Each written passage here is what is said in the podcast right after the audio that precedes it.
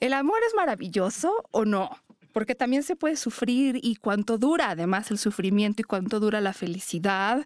Y puede ser que cambie, que no cambie, tiene remedio. El día de hoy vamos a hablar del enamoramiento, que desde esto es Sexópolis a poner muy bueno.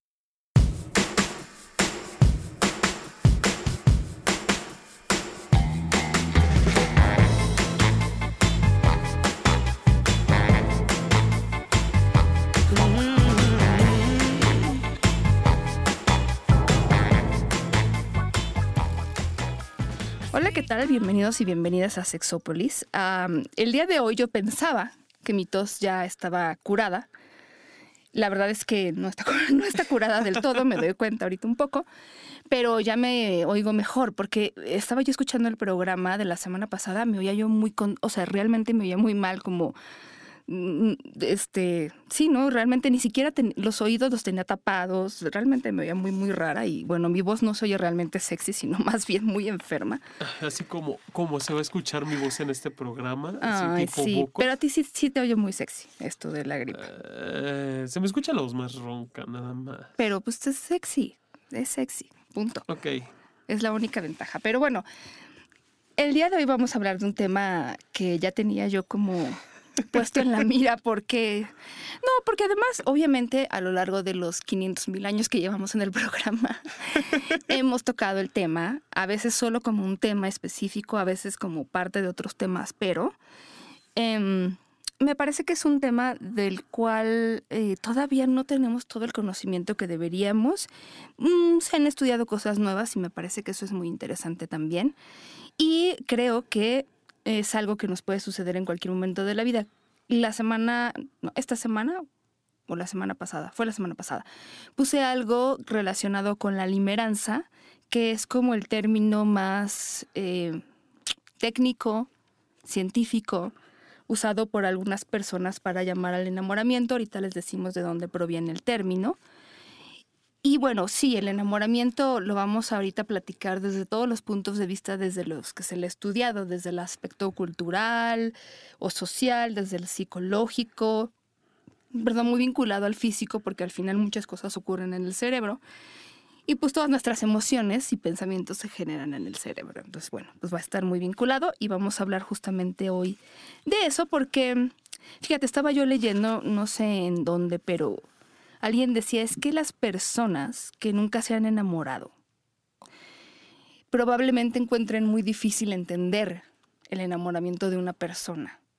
Como que a lo mejor si yo te platico de un enamoramiento y tú nunca lo has vivido, a lo mejor para ti eso es como una tontería, como muy o chistoso o muy tonto, porque de repente las cosas que hacen las personas que, que estamos enamoradas o que nos hemos enamorado son son absurdas. O sea, yo alguna vez me acuerdo que decía, yo, yo un día dije, creo que hoy he decidido que tratar de entrar en razón con alguien enamorado es imposible. Y lo digo porque yo tengo un amigo que además, bueno, no les voy a platicar mucho de su personalidad, pero lo que tienen que saber es que siempre es muy cauteloso y muy prudente en sus decisiones y todo esto. Y un día estaba enamorado de una chica que vivía hasta como cuatro horas de, la Ciudad de México, que es donde él vive.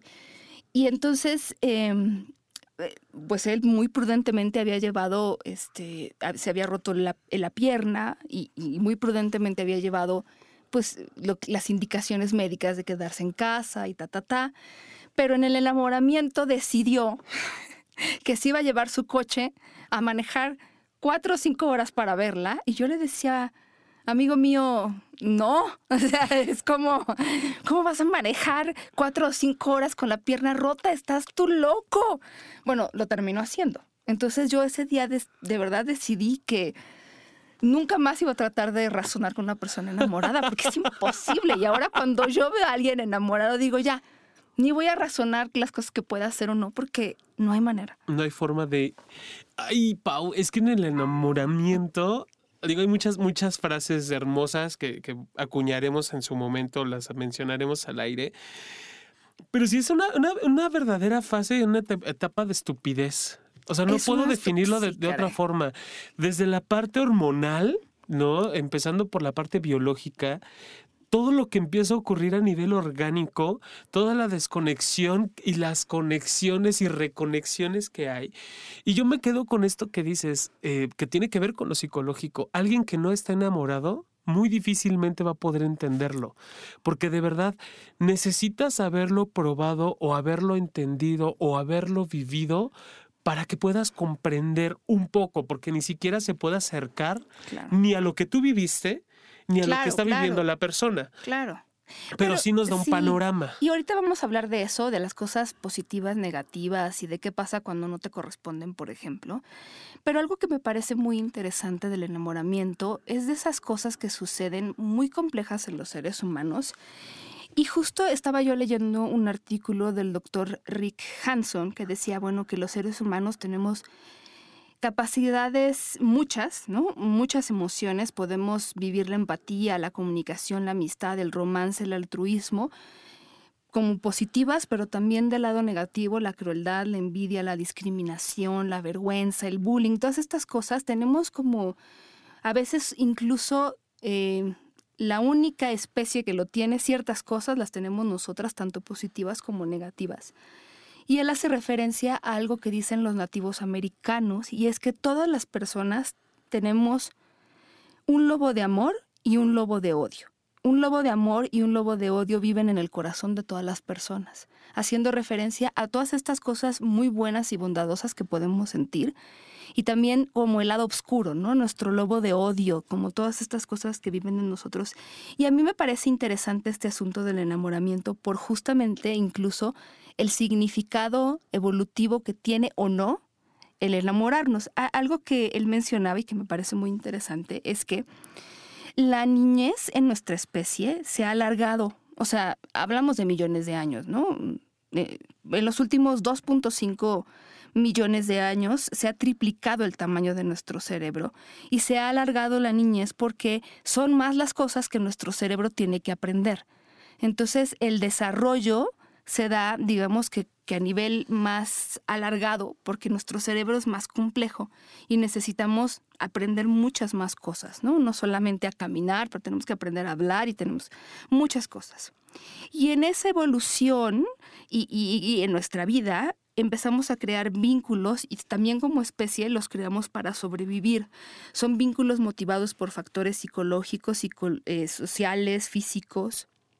Y bueno, en toda esta eh, complejidad que son los seres humanos también existe el, enamoramiento, pero algo que a mí eh, me parece que es una pregunta importante y que no me queda completamente o satisfactoriamente respondida es el valor evolutivo del enamoramiento. Y lo digo, bueno, más que el valor evolutivo es como la existencia del enamoramiento en, por ejemplo, en otras épocas, ¿no?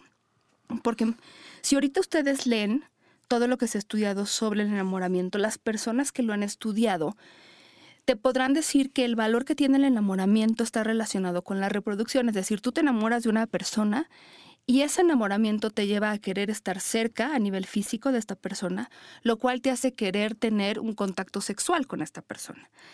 Pero como decía eh, Josh Clark, que escribió un anuncio, un anuncio, un artículo muy interesante sobre el tema, es ¿por qué sentimos amor una vez que ya nos reproducimos? Pero sobre todo, mira, yo creo, y lo hablaba con algunos expertos en diferentes como temas relacionados con la sexualidad, la pareja y el amor. Yo, es muy, muy interesante, pero yo el enamoramiento lo veo muy insertado en las cuestiones culturales de nuestra época. Es decir, si alguien ahorita se enamora, y ahorita vamos a ver algunas de las características, tenemos también la idea de como esta fantasía que es una característica del enamoramiento de las cosas que podrían pasar con esta persona. Si yo me enamoro de Jonathan, yo podría pensar que quiero formar una pareja o que quiero casarme o lo que sea con esa persona y también que a lo mejor quiero que socialmente se me reconozca como su pareja y todo esto, pero yo sé que no siempre ha sido así.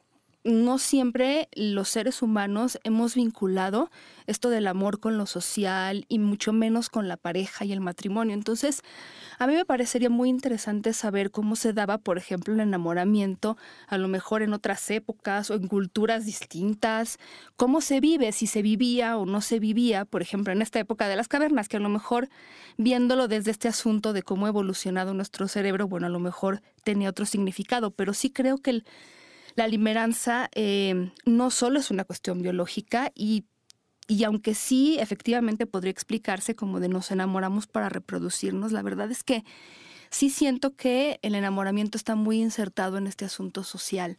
Y, y, me cuesta mucho trabajo imaginar cómo podría haber sido, o sea, que no creo que sea igual, a pesar de que, por ejemplo, ahora se sabe que muchos de los síntomas físicos y psicológicos son muy parecidos en culturas parecidas a las nuestras yo quiero como pensar en, hace miles de años cómo se vivía, por ejemplo, ¿no? Y si había, si había este enamoramiento y, todo este romance que se ha creado alrededor de esto. Me parece que, que, las historias rosas en ese tenor sí nos pueden arrojar una línea. Claro. ¿No? Claro. Porque si el, los clásicos cuentos de hadas van por allí en donde la princesa se enamora de un príncipe, en donde le da respuesta a un príncipe. O le gusta o es capturado por a lo mejor la belleza. A veces se hablaba como de su belleza es como... Es tan cautivadora. Deslumbrante. me viene a la mente, por ejemplo, el lago de los cisnes, en donde Rothbard o el Barbarroja eh, se enamora del cisne, lo hechiza para quedárselo él, para poderse adueñar de ella. A lo mejor se vivía, se vivía así, porque incluso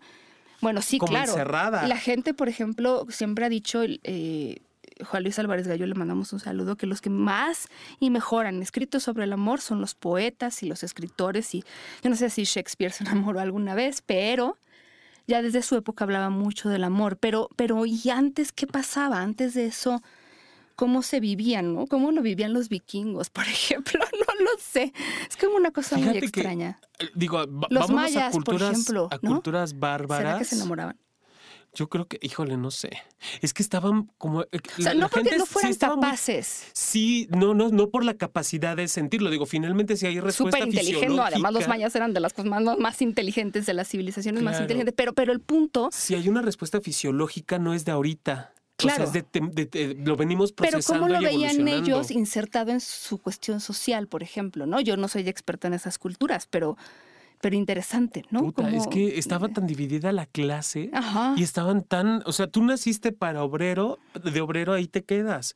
Tú naciste para sacerdote, te preparas para ser sacerdote. A lo mejor sí se enamoraban, pero nunca sabremos porque de esas cosas empezamos a oír más bien mucho después, ¿no?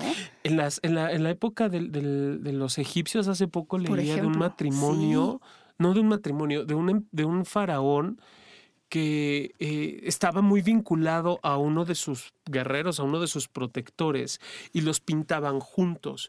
Eh, se comenta que era el primer matrimonio gay de, este, la antigua, eh, de las, de las este, ¿cómo se llaman? De las civilizaciones antiguas pero obviamente va mucho más allá, ¿no? Porque allí ya habían un vínculo de tú eres el que manda y yo soy el que protege el reino. Entonces, desde allí ya para mí rompe un poquito la idea estereotipada de un matrimonio, porque lo entenderíamos desde hoy, desde hoy, el del aquí y el ahora. En ese tiempo quizás sí se entendía desde este vínculo que nos mantiene juntos. La cultura, eh, los 300, ¿cuáles eran? Los espartanos a los espartanos se les procuraba un vínculo de enamoramiento entre ellos para que aprendieran a cuidarse las espaldas. No era que no se les permitía tener sexo por tenerlo. A lo mejor también hay, por ejemplo, un tema evolutivo es ese, ¿eh? La protección hacia la otra persona y no tanto la reproducción, o no solamente no la solo la reproducción, porque los espartanos era táctica de guerra. Los griegos también era una forma de, procrear la educación, de continuar la, la educación. O sea, incluso la, la, educación sexual, que era a través de las relaciones sexuales, yo, maestro, eh, a mi a mi mancebo le voy a enseñar, ¿no? A mi, a mi, a mi, pupilo le voy a enseñar las artes amatorias. Safo es lo que hace finalmente en, en, la isla de Lesbos. También les enseña a ellas las artes amatorias. Y va desde esta parte del, del cuidado, del amor no hablan que de otra forma, ¿me explico? Fíjate que también es algo interesante porque eh, algo que se ha visto ahora que podemos incluso estudiar el cerebro más de cerca es que las áreas que se iluminan en el cerebro cuando estamos excitados o excitadas no están completamente activas cuando estamos enamorados o enamoradas. Es decir, no es como que estoy enamorada y entonces en mi cerebro se activa toda la parte sexual. En realidad no hay como una relación directa. Es decir, en el enamoramiento la parte de la sexualidad es importante, pero no es lo único. Eso es muy interesante.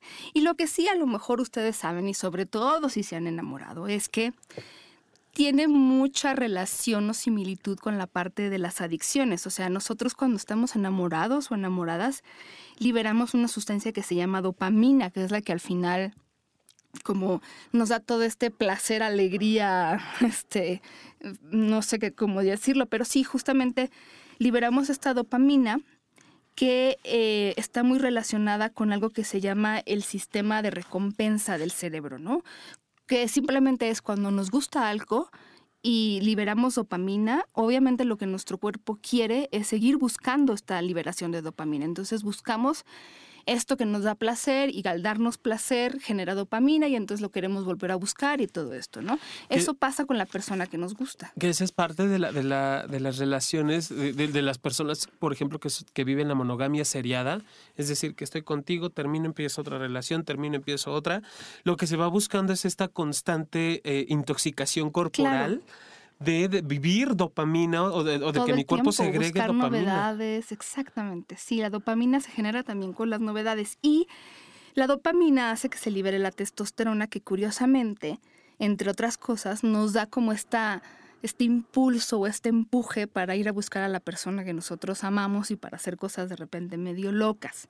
Eh, pero bueno, también algo que se libera eh, durante el enamoramiento es la vasopresina y la oxitocina. La oxitocina obviamente eh, se conoce y ya lo hemos mencionado como la formadora de vínculos, la que nos hace querer estar cerca de una persona y también mm, es la responsable de la relajación o este estado de nos sentimos bien, tranquilos, a gusto y bueno, la dopamina, eh, la oxitocina, perdón, y la vasopresina también se liberan en el, eh, durante el sexo, en el orgasmo, cuando bailamos, en el contacto piel a piel, por ejemplo, también se liberan estas sustancias, pero están justamente muy presentes cuando estamos enamoradas o enamorados. Y también por la oxitocina no solo crea vínculos con otra persona que nos guste, sino también crea a lo mejor vínculos entre eh, madre e hijo, por ejemplo, ¿no?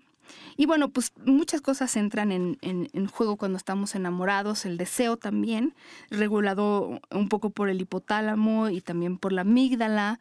Em, cuando estamos enamorados, el cerebro activa una región que se llama el núcleo caudado y otra que se llama el tegmentum. El núcleo caudado justamente tiene que ver con el centro de recompensa y esa búsqueda de las cosas que, pues que nos gustan, ¿no?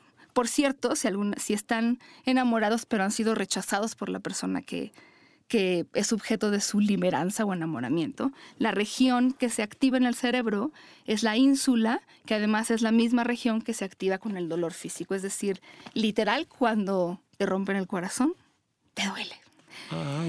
Ahora, algo que es muy, muy, muy interesante es que cuando estamos enamorados y enamoradas, los niveles de serotonina bajan. La serotonina es súper importante. Hay muchas personas que eh, cuando los niveles de serotonina no son exactamente adecuados, se sienten deprimidas. Eh, cuando estamos enamorados, pues la serotonina o la producción de alguna manera baja, se suprime y entonces la serotonina que en algún momento nos ayudaba a sentir pues calma o a lo mejor regular estas emociones, pues ¿qué crees que sucede?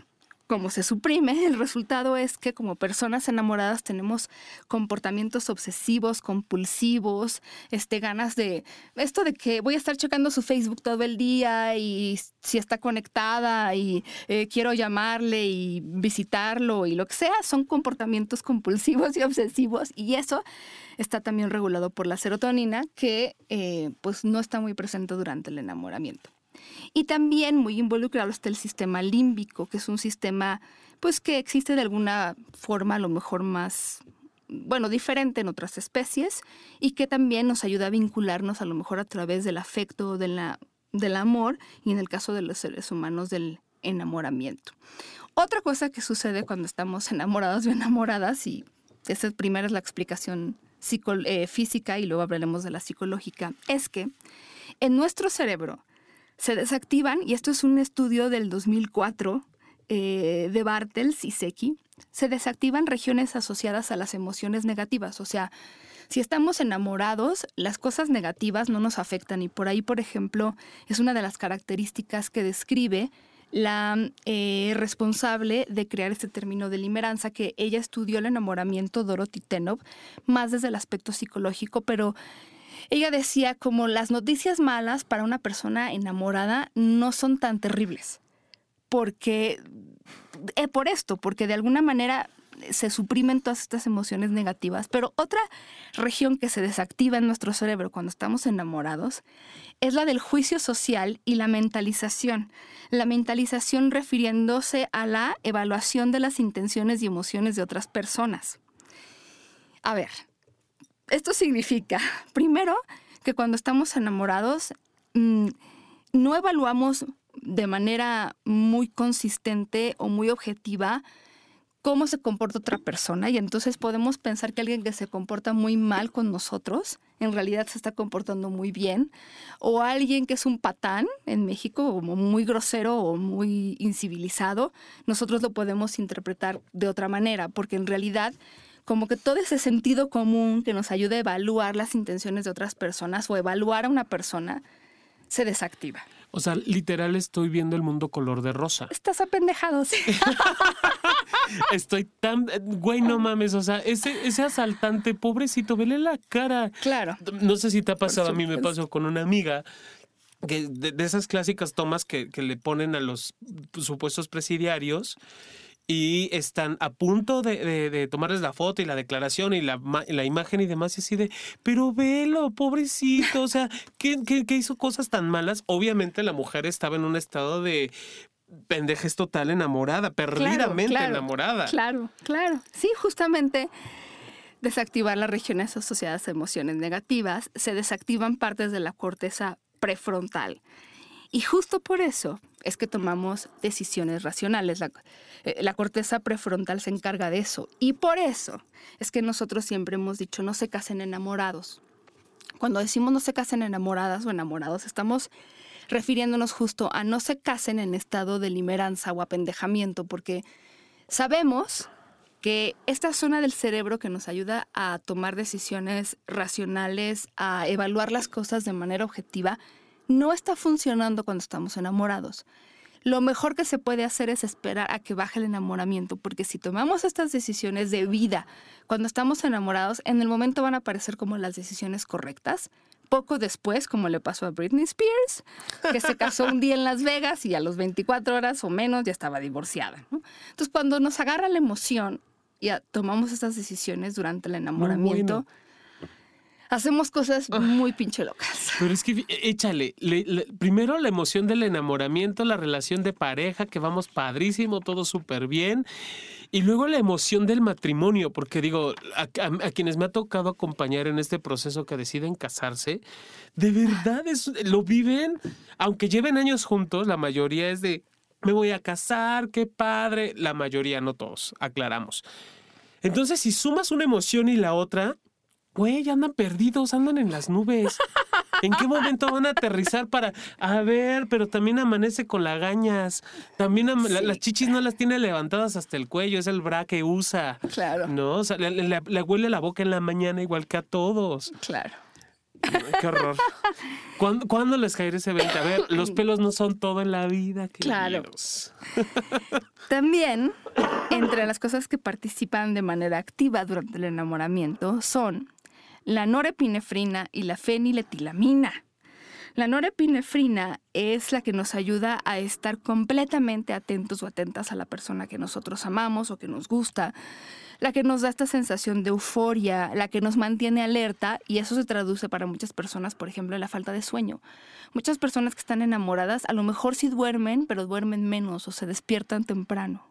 Y otra cosa que hace la norepinefrina y que además es una característica del enamoramiento es que nos la pasamos recordando absolutamente todo lo que hizo la otra persona, los detalles, las cosas que dijo, eh, la cara que puso, etc. Y la feniletilamina, de las cosas también que tiene como consecuencia, puede ser la falta de apetito, nos da cierto mareo. Luego las mariposas en el estómago tienen que ver con esto. Y bueno, cuando la feniletilamina baja, por ejemplo, es una persona que está enamorada, no es correspondida, esta baja en la feniletilamina causa depresión. Fíjate que eso es algo que yo no lo había vivido, en realidad. Porque yo había vivido la limeranza desde esta parte amable, linda, pero, pero también se sufre, Jonathan. O sea, y consistentemente lo veo en todas las cosas que, la, que los autores y autoras han escrito como de puede ser lo mejor que te pasa en la vida o lo peor que te pasa en la vida, mucho en función de si te corresponden o no. O sea, yo creo que es igual de malo está completamente correspondido que completamente no correspondido. sí. Las dos te ah. pendejan. No, sí, yo creo que. Pero, ¿sabes es qué? perder, perder. Sí, perder, perder. Vas perdiendo porque finalmente decidiste entregarte en cuerpo, mente y alma a alguien y no necesitaste firmar el papel. Ese es punto número uno, punto a tu favor. Punto número dos, si fuera correspondido al nivel que tú lo haces, obviamente hay respuesta, entonces eso permite llegar a otro nivel. Exactamente. Y entonces el apendejamiento, como le estamos llamando hoy al enamoramiento, el apendejamiento se da más rudo. Sí, sí, es verdad. Yo también incluso leía eso. El curso del enamoramiento va a depender mucho también de la participación de la otra persona. Sí, claro. yo, yo, me voy a poner en ejemplo B. En alguna ocasión cuando estuve enamorado y correspondido, o sea, no sé cómo viví. Es más, esa etapa de mi vida la tengo bloqueada de mi vida. Wow. Era mi vida con él en ese momento, él y yo somos uno mismo wow wow, literal, contra el mundo. Sí, Paulina, tengo bloqueada y fueron mis mejores años, lo tengo bien claro porque lo viví en Imesex. Fueron, fueron, ya no me acuerdo ni siquiera, sé que fue en el 2008, pero no sé qué pasaba, ¿me explico?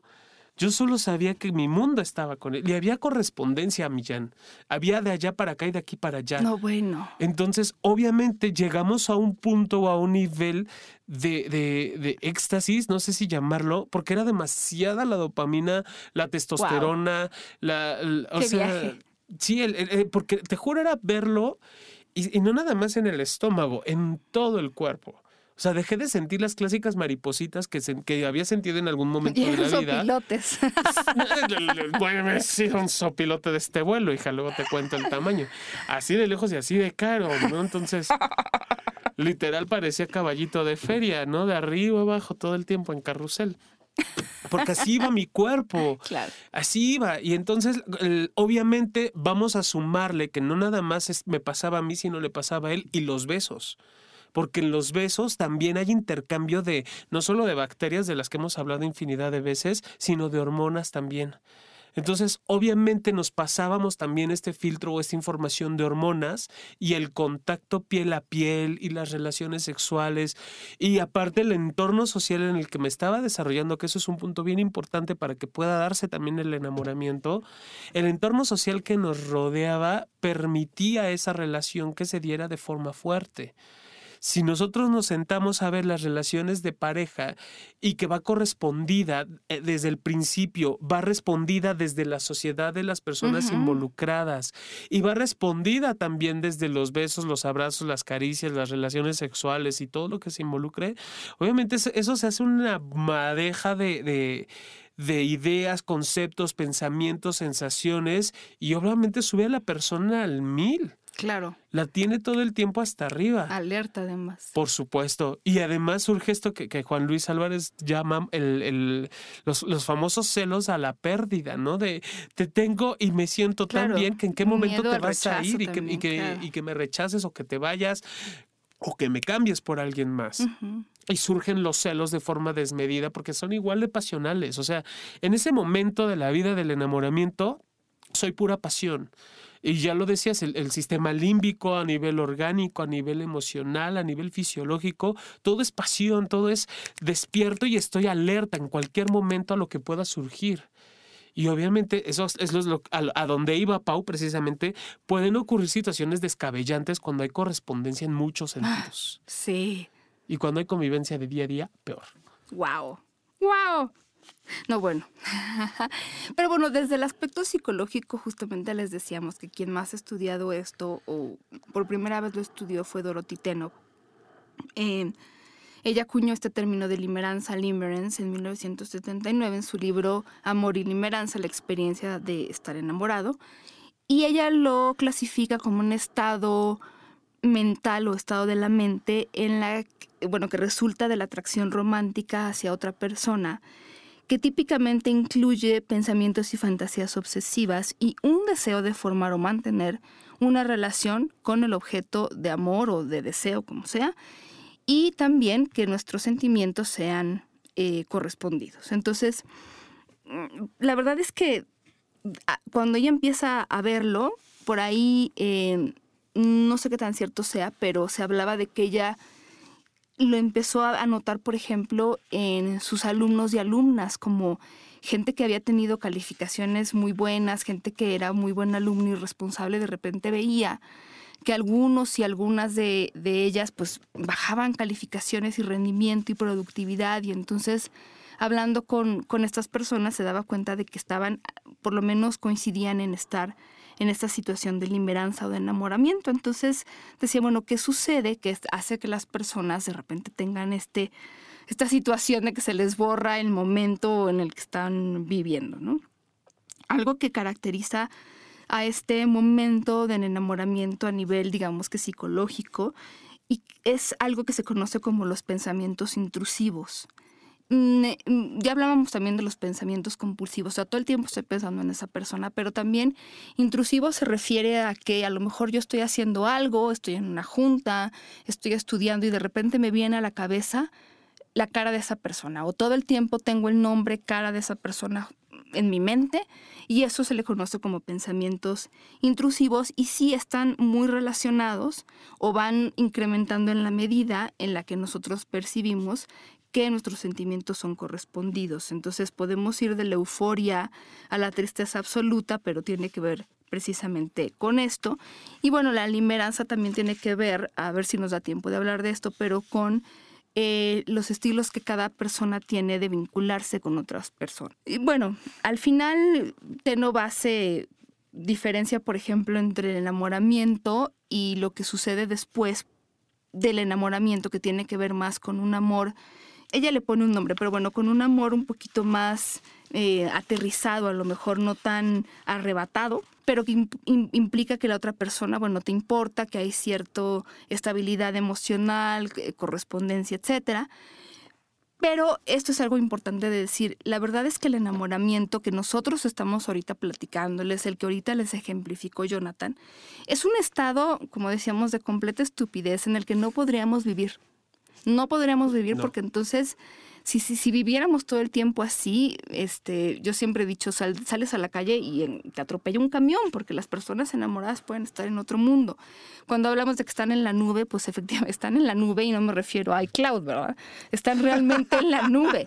Y entonces esto dura, eh, ha variado mucho dependiendo a quién le pregunten, pero bueno, generalmente eh, se habla de un año, dos años, aunque bueno, ha habido como algunas investigaciones al respecto donde se habla de que puede ser más, pero en mi experiencia, por ejemplo, lo que a mí me ha tocado ver es que las personas enamoradas no lo están más de seis meses y a mí me parece que eso es muy bueno, porque imagínense estar tres años así o cinco años así sin comer, este, digo, por un lado qué bueno porque te sientes muy contenta y te da muchas energías para, para estar bien y, ¿no? El, el, amor da mucha energía, el enamoramiento da mucha energía, pero también está toda esta parte que decía Jonathan, este miedo a perder a la persona, este constante pensar en la otra persona, que la otra persona sea tu mundo, que se te borren esos años de tu vida. Entonces, me parece que qué bueno que dura poco, porque al final el cuerpo busca la manera de volverse a estabilizar en todas estas emociones, neurotransmisores, hormonas, etcétera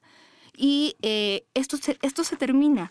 Nosotros podemos quedarnos con una persona porque amamos a esa persona, porque nos importa, porque hemos construido cosas, pero el enamoramiento como tal, generalmente, eh, casi siempre, se termina muy pronto. Otra cosa que caracteriza el enamoramiento, además del pensamiento intrusivo, desde luego, es las ganas de que nos correspondan, el miedo al rechazo. Mucha gente, por ejemplo, se siente muy tímida frente a la persona que les gusta, porque esa timidez tiene mucho que ver con el miedo a ser rechazado o rechazada. Miedo, por ejemplo, a que la persona se dé cuenta de que me gusta, y entonces como me da miedo que la persona se dé cuenta de que me gusta, me vuelvo más hermética o más tímido, y entonces incluso estoy dando como un doble mensaje, estoy haciendo parecer como que la persona no me interesa cuando en realidad me interesa. Algo que también se ha estudiado es que... Eh, los sentimientos relacionados a la limeranza se pueden intensificar cuando existen obstáculos o incluso la distancia puede intensificar estos sentimientos. Mm, digo, para por ejemplo, esto pasa mucho con, eh, a lo mejor con los papás que luego ven que su hija o hijo está saliendo con alguien que no les cae bien o que no acaban de aceptar y entonces tratan de ponerle obstáculos a esto y prohibirle al hijo o a la hija ver a la otra persona y resulta que lo único que logran es que la persona se enamore completa y absolutamente más de lo que estaba de esa otra persona. Eso que ocurre en, en Romeo y Julieta. Sí. Sí puede. Y además, digo, no sé si lo vamos a tocar un poquito más adelante, Pau, lo del flechazo a primera vista o enamoramiento a primera vista sí suele ocurrir, sí, pasa, sí sucede, sí es algo del cotidiano y así de desgraciado le puede suceder. Además, acomodémonos. Romeo y Julieta eran adolescentes. Sí. Tenían 14, 13 y 14 años. O, 13 y 16, o 14 y 16, algo así. Estaban súper chavitos. Sí, claro, eran chavitos. Obviamente, esta parte de, de, enamorarse, si, si queda perdido, si queda prohibido, se vuelve el objeto del deseo. No nada más está la parte, y, viviéndolo desde una perspectiva eh, psicoanalítica o psicodinámica, se vuelve el objeto del deseo. ¿Y qué es el objeto del deseo? Lo que más quiero. Y se convierte ya no, no solamente en lo que, en lo, que lo que quiero tener, sino en lo que tengo que, y es el objetivo inmediato. Claro. Y obviamente nos están formando a los seres humanos constantemente en una competencia cotidiana de día a día, Millán, ¿no? Si entramos con, e, con, este pensamiento de eh, tú vas a ser mía y está la prohibición, aquello se vuelve de verdad, ya, ya hablábamos de las pasiones, súmale que ya no lo tienes permitido y que socialmente no está bien, bien visto y que sabes que puede ser transgresor, porque en la, en la adolescencia lo que ocurre a nivel mental los, los, adolescentes y las adolescentes empiezan a juzgar absolutamente todo lo aprendido en la infancia. Todo lo que me prohibieron, todo lo que sí, todo lo que no y el por qué. Obviamente, si le sumamos a esto, no vas a tener novio porque lo digo yo, ¿por qué? Y ahora por mis pantalones lo hago. Sí, no, claro. Entonces, esa forma de transgredir al adulto, de transgredir la, la ley, la norma, se manifiesta como parte del enamoramiento. Sí, incluso cuando sabes que tienes, como dirías, un amor prohibido, pues se vuelve todavía más interesante, ¿no? Claro. La parte de la adrenalina. Pero algo que también es muy chistoso, no sé si chistoso de la limeranza, pero es que Em, en este constante recordar lo que hace la otra persona también, en esta etapa en la que no sabes si te corresponden o no, muchas personas lo que hacen es como sobreanalizar lo que la otra persona hace y a lo mejor tratar de darle una explicación que sea favorable a la idea de que me corresponde, ¿no? De que entonces llegó y me vio y se vino a sentar junto a mí y seguramente se sentó junto a mí porque entonces quiere estar conmigo, ya sabes, ¿no? Todas estas interpretaciones que hacemos, sí.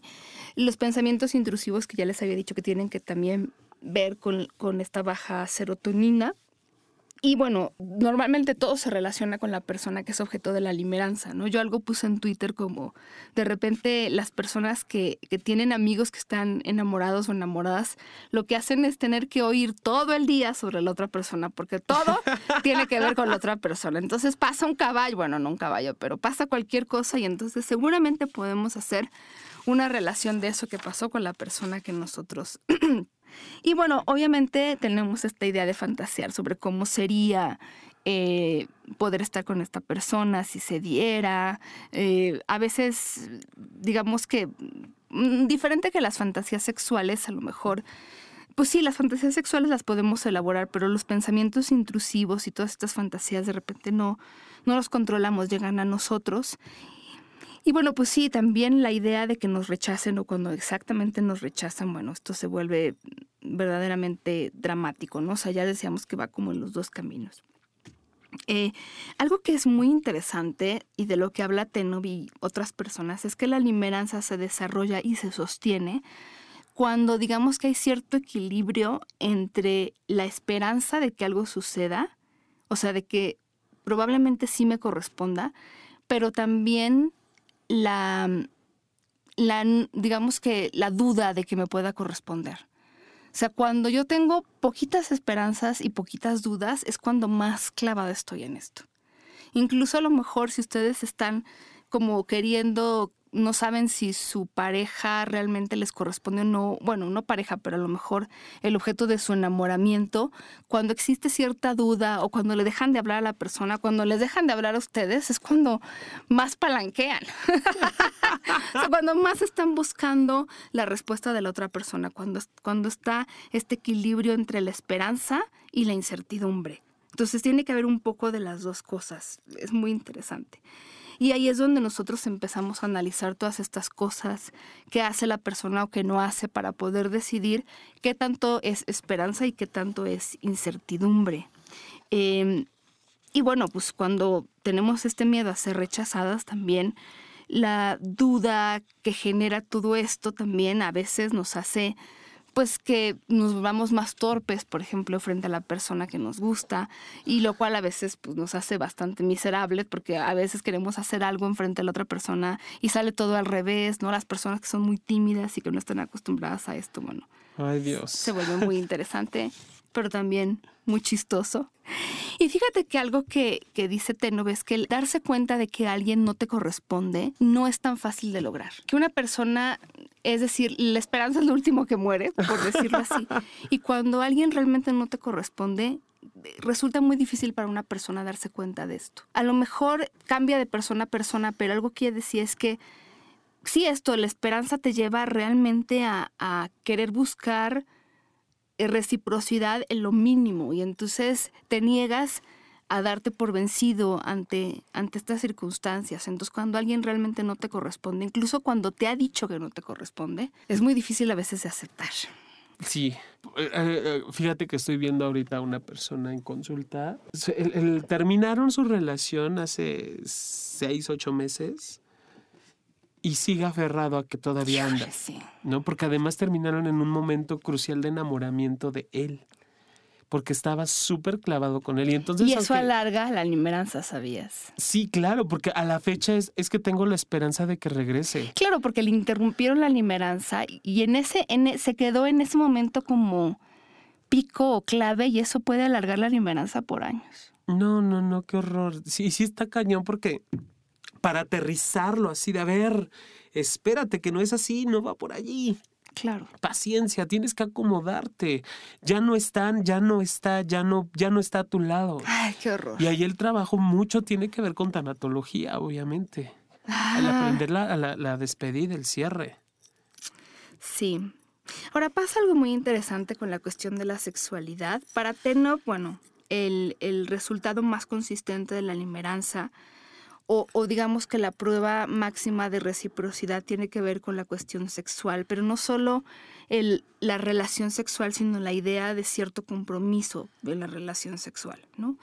Em, sin embargo, ya decíamos que no es realmente todo lo que se activa cuando estamos enamorados o enamoradas y para muchas personas que están enamoradas la parte sexual es importante, pero desde luego no lo es todo. Y de hecho algo muy interesante que sucede con las personas que están muy enamoradas es que la primera vez que tienen relaciones sexuales con alguien de quien están muy enamorados o enamoradas, algo pasa que no salen las cosas para nada como las pensaban, ¿no?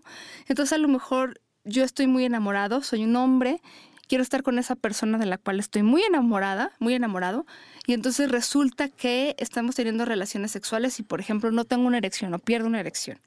Eso es muy típico, no sabes ah. cuántas veces me lo han dicho.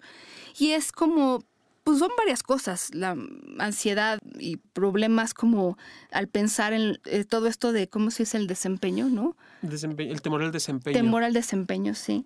Pero también la idea pues de que siempre me, me gusta tanto que no quiero quedar mal y entonces me gusta tanto que me inhibo. Cuando Ah, suceda eso, pues piensen en que tiene que ver mucho con la limeranza o el enamoramiento y todas las cosas que se dan en nuestro cerebro.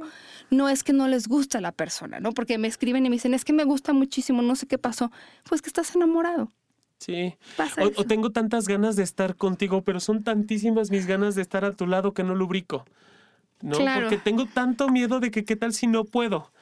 ¿No? En el caso de ellas, en el caso de nosotros, eh, y que somos más notorios nosotros, porque ellas lo disfrazan como, ay, me duele, me duele, ya no entres y ya, ¿no?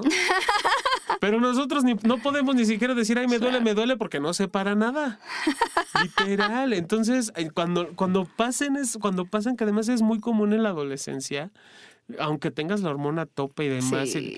la presión social también que está alrededor de la pareja, de- que está enamorada y, y ya no es la presión, solo la presión social y los cuates que ya se enteraron de que van a tener la tarde de pelis en la casa, ¿no?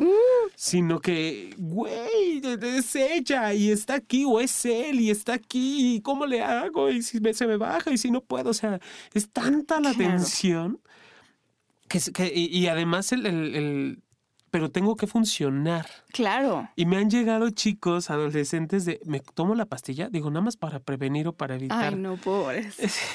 es como muy chistoso eso de, no, a ver, no necesitas la pastilla. Necesitas contactarte y ser honesto contigo y saber si estás preparado para ese momento. No, y además a veces de verdad son, es tanta la preparación que sí, pasan desastres justo por toda la ansiedad que se genera. Ahora, algo que es muy cierto es que en algún momento de la vida, de la sociedad, la cuestión sexual o el beso o la relación sexual era como el mayor indicador de que la persona te correspondía. Hoy en día eso no pasa. O sea, hoy en día tú puedes tener relaciones sexuales con alguien y que esa persona no te quiera para otra cosa o no te corresponda. ¿Estás de acuerdo? Totalmente. Antes, si, si te acostaba contigo, digo antes, no en mí, o sea, mucho tiempo antes, tú sabías que esa persona a lo mejor se iba a quedar. Ahora, ¿Quién sabe? Ahora no es, no es sinónimo. eh, Y, es- y está padre porque cama no es sinónimo de vamos a durar muchos años tampoco. No, cama es sinónimo de vamos a coger ahorita. Puede que nos correspondamos en amor, en afectos, pero no significa que duremos toda la vida juntos. Es más, podemos casarnos enamorados y eso no significa que vamos a estar juntos toda la vida. claro. Sí, es verdad. Y, y lo, que- lo decías hace un rato, el enamoramiento, el apendejamiento o en nombre del amormiento, como dice Mayra Pérez, tiene periodo de caducidad, afortunadamente. Si no, ya quiero verte andando entre nubes de algodón todo el día. Si así no podemos, mija, imagínate. Nomás no le hallo, oiga. Fíjate que yo no sabía que la limeranza eleva, o el enamoramiento, la temperatura corporal, incrementa la relajación. Bueno, siempre y cuando eh, te corresponda, porque si no, ya todo tiene que ver. Ahora, hay algo muy interesante de la limeranza, que es una característica que Tenov adopta, pero ella no inventó este término que se llama cristalización. La cristalización, como término, lo inventó un escritor francés de apellido Stendhal en 1821. Y esto tenía que ver, yo leí toda la historia, pero resulta que él viajaba con una colega suya eh, que se llamaba Madame Gerardi.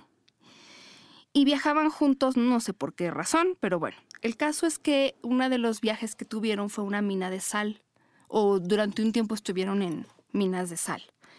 Y él veía, eh, bueno, vio dos cosas. La primera era como si tú dejabas cualquier objeto, por ejemplo, a, final de, a finales del invierno, que a lo mejor los mineros se iban, y, y tú podías, por ejemplo, dejar una rama en la mina de sal, y después de dos o tres meses esa rama se iba a cubrir de sal, y entonces esos cristales le daban cierto brillo, ¿no? Cier- sí, como diamante. O sea, como ya no veías la rama, ya no quedaba nada de la rama, pero veías como un objeto precioso, porque estaba cubierto por esos cristales de sal. Ajá. Y observó también que había una persona ahí que estaba enamorándose, o se enamoró bastante perdidamente de, de su amiga, Madame Gerardi. Y entonces le dijo, mira, esa persona habla de ti como si estuviera viendo esa rama cubierta de cristal. No ve la rama, lo que ve es todo lo maravilloso que cubre esa rama, que no es la rama, Me parece un poco mal educado de su parte haberle dicho eso, pero bueno. O sea, prácticamente le estaba diciendo, no te está viendo a ti, ¿no? Porque habla de ti con tanta maravilla en la boca, que está hablando de ti viéndote cubierta de este cristal hermoso, que no eres tú. O sea, ya no se ve la rama que hay debajo de todos estos cristales y de ahí surge el asunto de la cristalización. Y él se lo explicó a ella diciéndole, mira, la cristalización pasa por la admiración, de tus cualidades, eh, el reconocimiento que surge a lo mejor de que la persona te corresponda, la esperanza de obtener también eh, reciprocidad y el deleite, según él también, de exagerar o de sobreestimar la belleza o el mérito de la persona. Entonces, esa cristalización, ese recubrir a la persona de cristales preciosos, de modo que ya no veas a la persona, sino solo este recubrimiento, se le conoce como cristalización y Tenov lo adoptó para, pues como idealización de la persona, básicamente. La idealización. Oye, eso me suena mucho en, los, en, los, adolescentes y en las adolescentes, y no sé si tú lo viviste con el maestro de educación física. Ah, cuando tienes este famoso amor platónico. Un amor imposible, es decir, un amor que no puede realizarse o no puede concretarse por situaciones, circunstancias varias y se idealiza. Claro. Queda cristalizado. Y entonces, digo, hace poco me encontré una amiga. Que es probablemente lo que le pasa a tu paciente. Nunca tuvo la oportunidad de ver a la persona tal cual era se quedó con el cristal, ¿no? se queda, exacto, con, lo maravilloso, hermoso, divino de, la, de, la, relación y nunca puede aterrizarlo o no ha logrado aterrizarlo. Y te, te, iba a compartir que hace poco una amiga me contaba de la maravilla del maestro de educación física de la secundaria, ¿no? Y yo así de, güey, pero ya tenemos cuántos años que salimos, pero ella aún sigue idealizando. Y yo, yo estoy seguro que si viéramos hoy al maestro, eh, bueno, gordo, pelón o como esté, ya no es la imagen que tenemos del, maestro de hace. O solamente tienes que vivir con alguien, ¿no? Eh, durante un rato, hoy estaba viendo una película ayer que de esas películas que son gustos culposos, pero muy predecibles, románticas, navideñas, que sí me gustan y qué. No, bueno, esta realmente me gustó porque sale una actriz que me, me cae muy bien, eh, que se llama Magic. Eh, Majin Bialik. Pero bueno, el punto es que eh, él, obviamente, lo predecible, ¿no? Es una mujer y un hombre que se encuentran y entonces primero como que medio se odian y luego medio se caen bien y luego como que se enamoran. El punto es que él no está muy seguro de si quiere proponerle o no matrimonio a, pues a su novia, ¿no? Y entonces eh, como que se siente un poco obligado a eso, pero resulta que llevan todo el tiempo que han tenido de relación, se ven una vez al mes, si les va bien, y ya, porque viven súper separados, ¿no? En dos extremos opuestos de, del país. Y entonces cuando él le dice, es que le quiero comprar un anillo a, pues a mi novia, ella le dice, ¿en serio le vas a, comprar un anillo a tu novia? a esa que ves una vez al mes y te va bien. Y él le dice, sí, sí, a ella, ¿no? Eh, porque pues me llevo bien con ella, eh, este, nos entendemos bien, nos la pasamos bien. Y entonces ella le dice algo como, bueno, si vas a ver una persona una vez al mes durante seis horas, nunca te vas a llevar mal. Y eso es algo que necesito que ustedes se lleven bien de tarea, ¿eh? porque yo ahí sí me ha tocado ver un chorro de personas que no les cae el 20 de eso, no les cae el 20. Entonces, si tu relación, o sea, es muy bonito pasar tiempo de calidad con una persona, pero si pueden, viajen con esa persona, convivan con esa persona. Como decía Jonathan, vean a esa persona en la mañana, de mal humor, de buen humor, cuando está enferma, cuando está sana. Traten de ver todos los aspectos, todas las caras de, de esta persona, porque, porque sí, como decía este personaje, si, va, si ves una persona al mes durante seis horas y esas seis horas o un día o dos son maravillosos, pues nunca va a haber conflicto pero cuando ya tienes que convivir, cuando tienes que tomar decisiones del día a día, cuando este, se descompuso la lavadora y hay que, ¿no? Cuando pasan ese tipo de cosas, cuando la persona tiene gripa como nosotros hoy, entonces tienes que estar cuidando, ahí es donde realmente ves ya todos los aspectos de la persona. Yo les digo porque, bueno, pues también no se trata de que te, te, te disguste la persona. Ah, Puedes verla en esas circunstancias y seguirla amando. El punto es, hay que verla en esas circunstancias. Y, y sí, Paulina, yo, yo voto porque sí hay que vernos. Y, y si puedes, o si se te complica la, la viajada, en tu misma ciudad, o sea, váyanse a comer a una fonda, váyanse a, tomar la copa a un, a un bar, a un lugar. Y dense cuenta cómo es el trato con las personas. Por supuesto. Literal, decía mi papá, chécale hasta el colmillo como caballo. Porque allí, en esas cosas, también te das cuenta cómo trata a los que están abajo de él. Por supuesto, ¿no? siempre les hemos dicho eso y préstenle algo que es importante para ustedes. Un libro, una bolsa, este, lo que sea, préstenle algo y vean cómo se los regresa, si se los regresa. Ajá. Y, y- o cómo también lo atesora, porque digo, en algún momento yo le presté a alguien siguiendo estas sabias instrucciones, le presté una bufanda que era muy importante para mí y sé que aún la conserva, Claro. ¿No? Aún a pesar de los años, sé que Claro. todavía está. Sí, pero si te la va a regresar con hoyos y, ay, ¿sabes que la perdí? No sé dónde la dejé. Mm, Mm, Interesante también. mm. Ahora, según Tenov, la limeranza termina. Puede terminar a lo mejor cuando se consuma o se- ya hay reciprocidad en algunas personas. ¿eh? Ya me corresponde, eh, ya empezamos una relación, empieza a bajar la limeranza. Para otras personas, más bien se debilita o desaparece cuando ven que la otra persona, objeto de su enamoramiento, no les corresponde.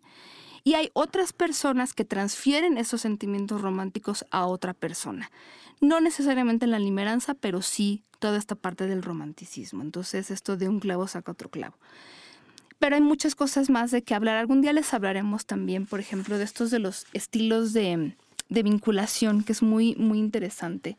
Pero bueno, cómo lo viva cada quien, ya lo decía Jonathan al principio, tiene mucho que ver con todo, desde la parte social, a veces hasta lo que nos enseñan de acuerdo a nuestro género, este, todo, tiene que ver con todo. Yo por eso creo que el enamoramiento es un fenómeno que tendría que estudiarse desde muchos aspectos, desde el biológico, que es maravilloso, y hablando de Majin Bialik, que es una actriz pero también es neurocientífica, que ha estudiado muchas cosas relacionadas justo a esto.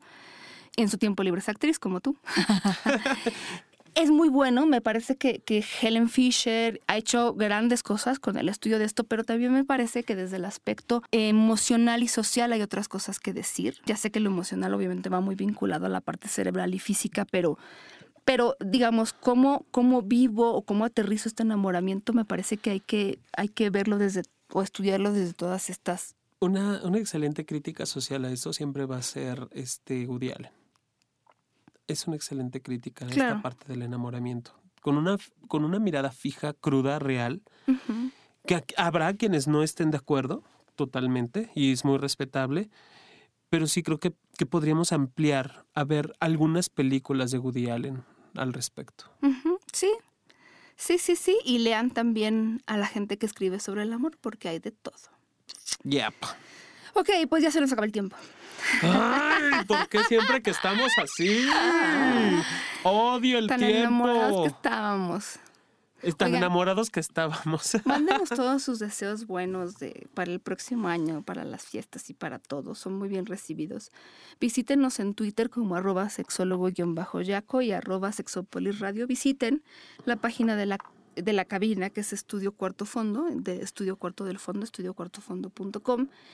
Y si tienen algún tema que quieran, como para que el próximo año lo toquemos y lo tomemos, pues muchas gracias. Se los de una vez lo empezaremos a anotar. Bienvenido será. Y bueno, qué bueno que ya se termine este año. Sí. Odioso, horrible. A lo mejor a alguien le fue bien, ojalá, para que yo sienta que este año no fue por, por completo desperdiciado. Pero para la mayor parte de las personas en el planeta fue muy malo. Ojalá y el próximo sea bueno. Te lo deseo de todo corazón.